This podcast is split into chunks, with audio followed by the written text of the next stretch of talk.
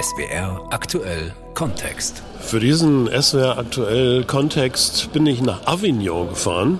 Ja, das ist die kleine südfranzösische Stadt am Rande der Provence, gelegen an den Zuflüssen von Durance und Rhône. Und die meisten kennen natürlich Avignon, natürlich durch dieses Lied hier vor allem. Sur le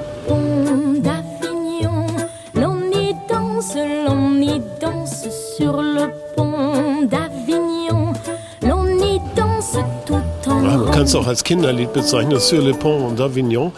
Wir wollen mal ein bisschen was in diesem Kontext über die Stadt erfahren, aber ich bin auch hier und habe mich verabredet mit einer deutschen Honorarkonsulin. Und ich möchte mal erfahren, was macht eigentlich eine Honorarkonsulin in Avignon? Darum geht es in diesem SWR aktuell Kontext mit Gerald Pinkenburg. Ja, ich bin jetzt hier in der Rue de la Carretière in Avignon und hier ist tatsächlich ein kleines goldenes Schild an dieser Tür angebracht. Da ist der Bundesadler abgebildet und hier steht Honorarkonsulin der Bundesrepublik Deutschland. Wo ist die Klingel? Da ist die Klingel. Dann versuchen wir es doch einmal. So, jetzt muss man dazu sagen, wir sind hier, äh, weil das Büro von Frau Imanignon Grote, der Honorarkonsulin hier in Avignon, ist so klein, dass wir uns gesagt haben, wir gehen jetzt einfach raus und sitzen jetzt Ende November bei Sonnenschein hier in einem Café auf einem Platz. Und erstmal die Frage an Sie, was macht eine Honorarkonsulin in Avignon? Ein Honorarkonsul ist eine zusätzliche Hilfe für das Generalkonsulat. Ich habe mehrere Kollegen in ganz Frankreich und ich habe eine administrative Tätigkeit und eine kulturelle Tätigkeit. Das ist der eine Teil, wären Unterschriftsbeglaubigungen zum Beispiel, wenn Deutsche im Ausland leben. Zum Beispiel brauchen sie für Heirat, äh, Namensänderungen, Geburten, Scheidungen auch manchmal den, den Service eines Honorarkonsuls oder eines Generalkonsulats. Das heißt, äh, ganz kurz, Sie kommen dann zu Ihnen und sagen, also ich möchte jetzt hier heiraten, ich brauche einfach eine Beglaubigung von meiner Geburtsurkunde oder dergleichen und dann werden Sie aktiv. Ja, genau. Ist, äh, sie werden zu mir kommen, um halt ein gewisses Dokument anzufragen in Deutschland und das können sie über das Generalkonsulat oder über einen Honorarkonsul machen. Ich arbeite für das Generalkonsulat in Marseille. Dafür kann ich einige Unterschriftsbeglaubigungen halt machen. Und äh, die Deutschen oder auch Deutsch-Franzosen, die kommen dann zu mir und äh, können dieses, diese Unterschriftsbeglaubigung bei mir machen. Also dann brauchen sie nicht extra nach Deutschland zu fahren, um zum Beispiel ein Ehefähigkeitszeugnis zu beantragen. Das können sie dann über mich machen. Und das wird dann nach Deutschland gesandt und dann bekommen sie das Dokument zugeschickt. Jetzt ist ja vielen nicht ganz bewusst, dass es tatsächlich relativ viele Ihrer Kolleginnen und Kollegen gibt, sogar hier in Frankreich. Also Sie haben es gerade schon gesagt, dass Sie Kolleginnen und Kollegen haben. Wie hat Sie es denn tatsächlich jetzt hier nach Avignon verschlagen? Beruflich gesehen. Ja, mein Hauptberuf. Also es ist der Honorarkonsul, hat halt einen Hauptberuf. Und äh, dieser Also Sie machen den Honorarkonsulinnen-Job sozusagen, machen Sie nebenbei, das muss man sagen. Und Sie haben einen anderen, einen in Anführungsstrichen richtigen Beruf. Richtig, ja, es ist ein Nebenberuf und der Honorarkonsul wird halt in sein Amt eingeführt. Es wird zu Anfang eine Bewerbung geschrieben, ein Vorstellungsgespräch. Dann geht das über Berlin. Äh, Da dauert das eine Weile, bis das dann abgesprochen ist. Dann geht das nach Frankreich, nach Paris. Und dort wird das dann auch geprüft, ob äh, die Person fähig oder erlauben, ob man es ihr erlauben Was kann. prüft man denn da? Ich glaube, da werden viele Sachen geprüft, ob ich vielleicht irgendwelche Sachen in meiner Jugend gemacht habe, die ich vielleicht nicht hätte machen sollen oder was. Also Sie repräsentieren ja, kann man ja sagen, Sie repräsentieren ja den deutschen Staat in Frankreich. Ne? Das kann man schon so sagen, ja. Richtig, genau. Eine Repräsentanz, also administrativ, wie ich vorhin schon gesagt habe, und auch kulturell. Also jetzt nicht die politische Seite, das ist ja die Aufgabe der, der Botschaft. Es ist halt die kulturelle Aufgabe hier, die auch sehr groß geschrieben wird, die Repräsentanz Deutschlands im Ausland, und zwar hier in Frankreich und spezifisch in Avignon. So, kleine Stadtführung äh, in Avignon. Wir sind jetzt hier am Place de l'Horloge, also am Uhrenplatz sozusagen. Ja. Das ist äh, für viele natürlich der Platz, den auch Touristen natürlich kennen Hier sind gefühlt 300 Restaurants an dieser Straße oder an dieser Fußgängerzone hier eher. Hier steht ein Kinderkarussell, das da glaube ich immer steht. Ja. Und hier ist auch das, äh, ja, Das und hier- Rathaus und die Oper. das Rathaus und die Oper und man sieht da hinten schon den Papstpalast. Ja. Äh, was macht für Sie denn Avignon lebenswert?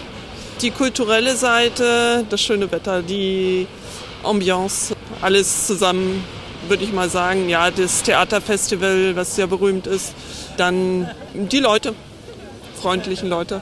Wie sind die Menschen hier? Wie gehen die vielleicht auch mit Ihnen um, wenn die merken, haben wir, ah, Sie sind keine Französin? Das wird man bei Ihnen wahrscheinlich kaum noch merken, aber ähm, irgendwann vielleicht schon. Sehr offen, sehr herzlich. Sie haben viele Menschen, die ich hier kennengelernt habe, seitdem ich hier in Avignon wohne. 2007 sind wir hierher gezogen. Die- Sie und Ihr Mann, muss man sagen. Genau, ja, mit den Kindern, drei Kinder haben wir. Und die Aufnahme war hier sehr herzlich. Ich war auch sehr überrascht, wie wir zum Beispiel unsere Kinder in der Schule eingeschrieben waren, haben. Da äh, haben wir festgestellt, dass dort für die Kleinsten sogar schon Deutschunterricht gemacht wird, was in anderen Städten nicht der Fall war, wo wir vorher gelebt haben. Und das fand ich schon mal sehr positiv. Das wurde dann nachher auch weitergeführt. Zum Beispiel meine zwei meiner Töchter haben ein Abi-Bac gemacht. Das ist ein Abitur, was auch in Frankreich und in Deutschland gültig ist, ohne dass jetzt irgendwelche Äquivalenzen gemacht werden. Das haben sie hier auch in Avignon gemacht. Also die Aufnahme war sehr positiv. Und äh, dadurch haben wir auch gerne unser Projekt hier durchgeführt. Das heißt, Ihre Kinder sind auch zweisprachig aufgewachsen. Sind zweisprachig aufgewachsen, ja, richtig. Wie finden die es denn in Deutschland? Sind die gerne da oder sagen die auch, nee, ist hier schöner?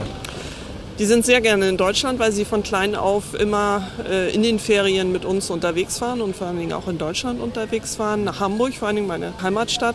Und die Kinder haben einen großen ja, Bezug zu Deutschland, weil wir es ihnen halt nahegebracht haben und die fahren da gerne hin, auch jetzt alleine. Einer meiner Töchter hat ein Jahr in Berlin gelebt, eine andere, die fährt regelmäßig nach Deutschland, hat da Freundinnen, die haben Austauschschüler gehabt und wir haben Austauschschüler auch drei Monate zum Beispiel bei uns empfangen, mehrere Male sogar.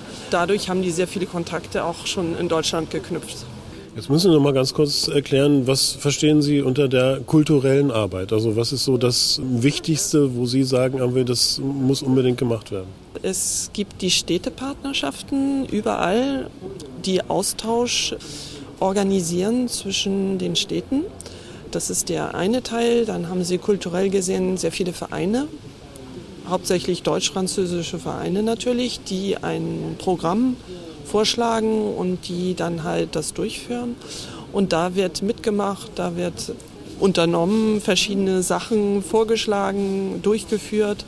Das können Konferenzen sein, das können Vorträge sein, das können musikalische, kulturelle äh, Programme sein, die dann hier vorgeschlagen werden und durchgeführt werden. Und das in, nicht nur in Avignon, sondern auch, ich bin zuständig für den Vaucluse und den Gard. Das sind zwei Departements hier um die Rhone herum.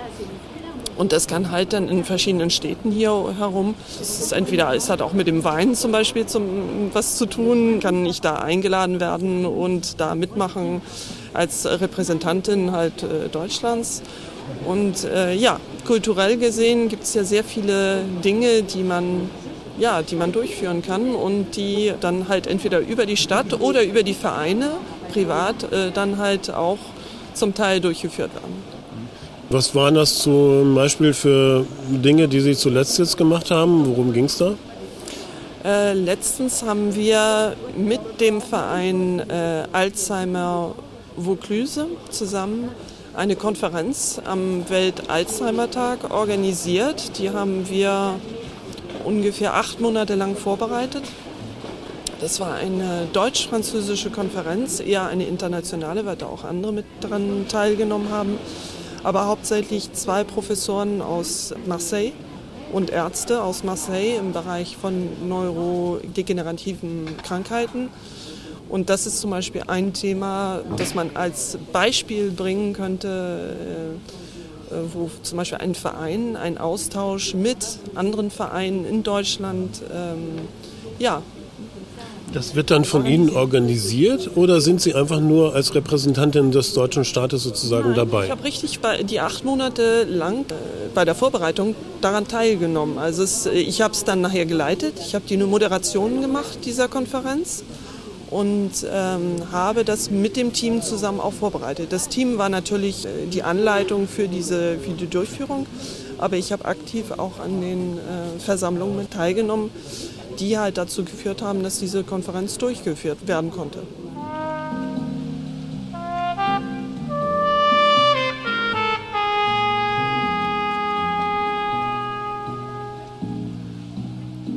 Ja, wir sind ja jetzt bei einem Straßenmusiker. Ähm, Avignon ist ja eigentlich so die äh, Stadt eigentlich auch der Kultur und der, der Musikszene, ne? Ja, richtig. Äh, Musik und hauptsächlich Theaterszene. Wir haben zwölf permanente Theater in Avignon, unter anderem eine Oper, die hat ein gutes Programm und zwölf permanente Theater.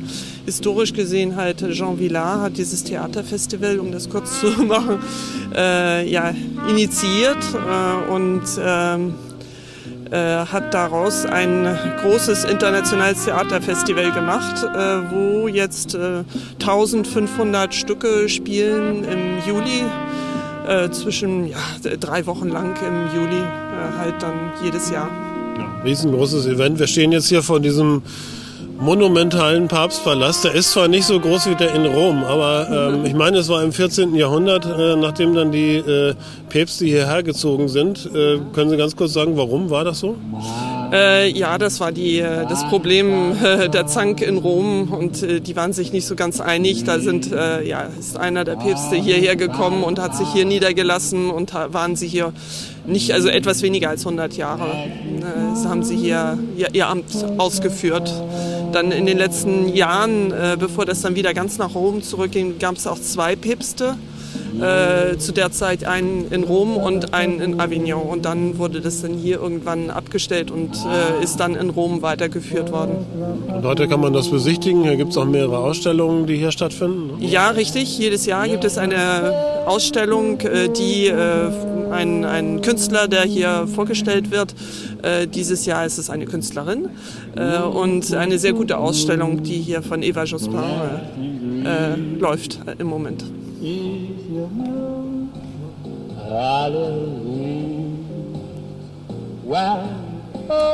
Wir sind jetzt ein Stückchen weitergegangen hier noch durch diese kleinen Gästchen. Hier sieht man jetzt den oberen Teil äh, dieses Papstpalastes. Da ist praktisch so eine Aussichtsplattform. Da kann man dann runtergucken auf die Brücke. Da kommen wir gleich noch drauf. Aber jetzt sind wir hier an dem Maison d'Arrêt, also praktisch an einem alten Gefängnis. Äh, was passiert hiermit? Hier soll sich was tun.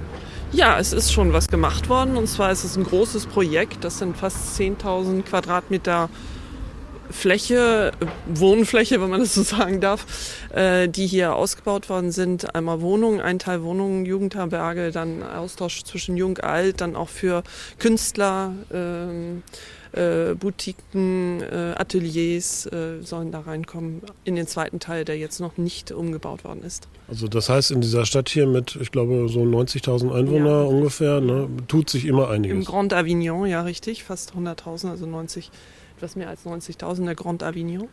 Und äh, da tut sich immer was. Ja, viele Projekte, auch neue Museen. Jetzt wird eins äh, renoviert. Äh, das sind die alten Bäder von Avignon. Die sind dabei zu renovieren und das wird dann auch als Museum aufgemacht. Mhm.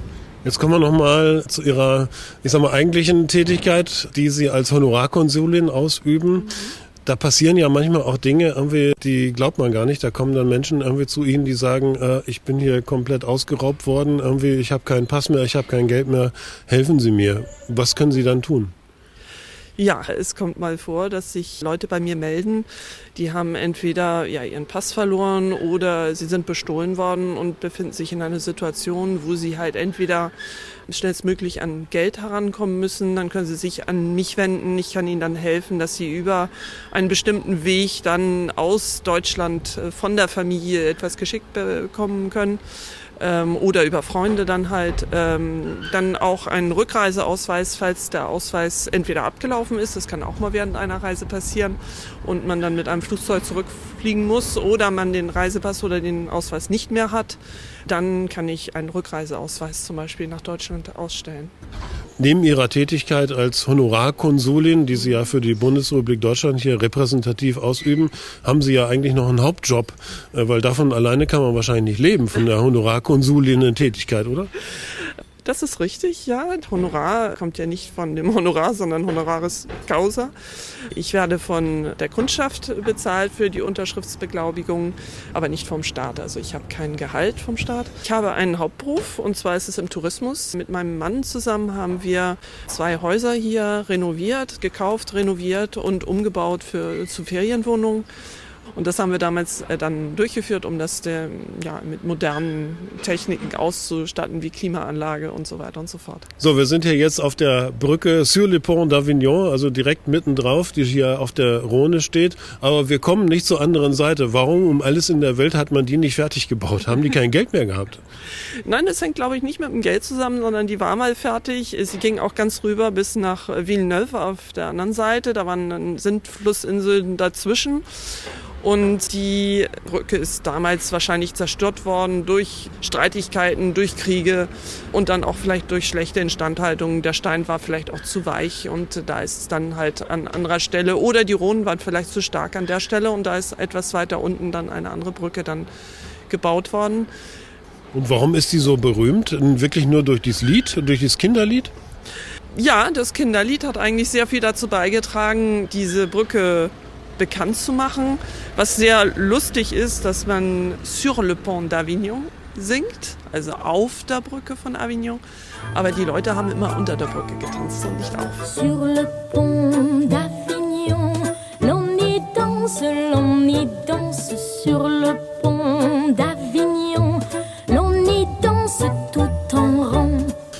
sind ja jetzt nochmal am Rathaus, an der, am Hotel de Ville sozusagen der Stadt Avignon.